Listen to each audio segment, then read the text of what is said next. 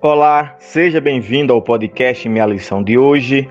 Estamos em mais um dia do estudo da lição da Escola Sabatina, 30 de dezembro de 2020, penúltimo dia do ano, e o tema da lição de hoje é comer ou ser devorado.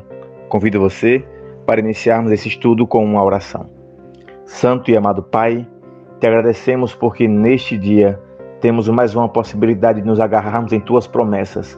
Por isso, nos guia, nos ajuda é o que eu te peço e te agradeço. Em nome de Jesus, amém. Muito bem, a lição de hoje está entrando na última parte do capítulo 1 do livro de Isaías.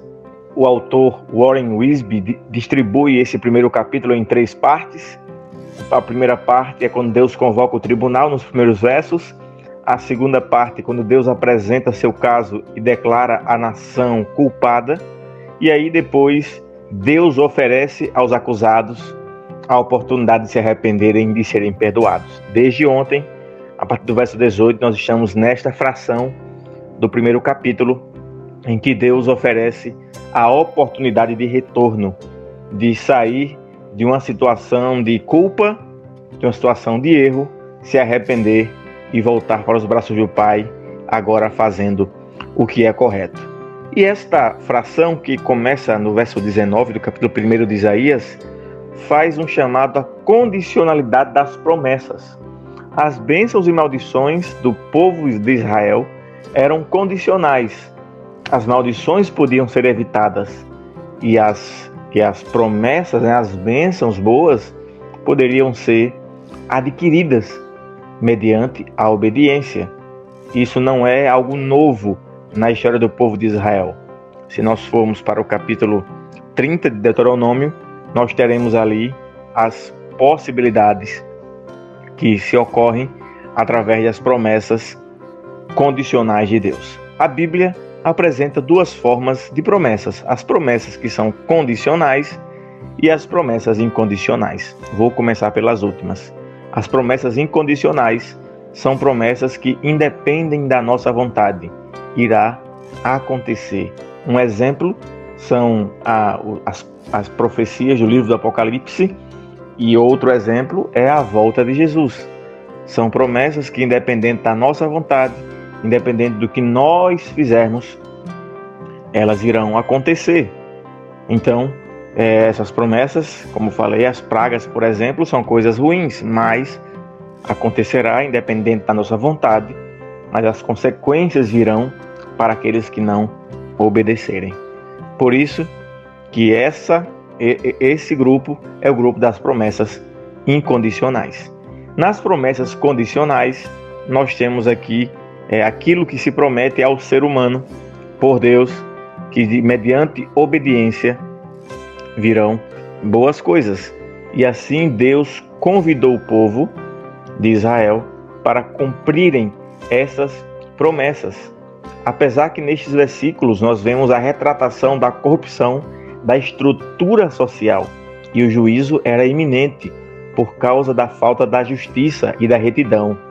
Ocorriam ali assassinatos, rebelião, roubo, prática e aceitação de subornos, havia o fechamento dos olhos da liderança e os oprimidos viviam situações ruins, e aquilo era comum no dia a dia de Israel. Deus chama o povo então para retornar e obedecer. Agora, caso o povo se recusasse, haveria ali a consequência, o colhimento daquilo que foi plantado.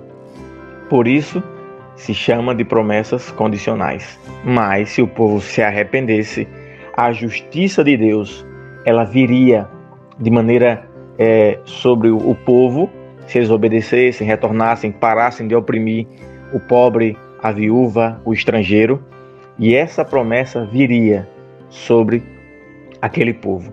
Portanto, nós precisamos ir a este caminho e lembrar que a justiça de Cristo vem sobre nós ao nós nos arrependermos de nossos erros e de nossos pecados. Quero deixar aqui duas, é, dois pontos para a sua reflexão de hoje. Quais são as promessas é, que Deus fez para a sua vida, que você está distante da obediência e assim não consegue alcançá-las. Meu convite é: volte para o caminho que Deus te deu, o caminho da obediência. Os obedientes desfrutarão de um bom caminho, de uma boa jornada. Desfrutarão porque estarão sempre ao lado de Deus. Segundo, quais são os pontos que você está em desobediência?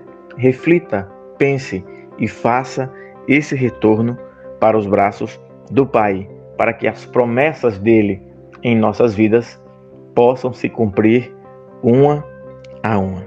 A escritora Ellen G. White, no livro A Ciência do Bom Viver, nos diz: Mediante o devido exercício da vontade, uma completa mudança pode ser operada na vida. Entregando a vontade a Cristo, aliamo-nos com o divino poder. Recebemos força do alto para nos manter firmes. Uma vida nobre e pura uma vida vitoriosa sobre o apetite e a concupiscência é possível a todo aquele que quiser unir sua vontade humana, fraca e vacilante, à onipotente e inabalável vontade de Deus. Querido amigo, querido irmão, que me ouve esta manhã, que Deus possa guiar a tua vida, que cada promessa que Deus fez para você possa se cumprir e que nós possamos ser obedientes à vontade de Deus em nossas vidas. Um forte abraço, que Deus te abençoe e até o próximo podcast.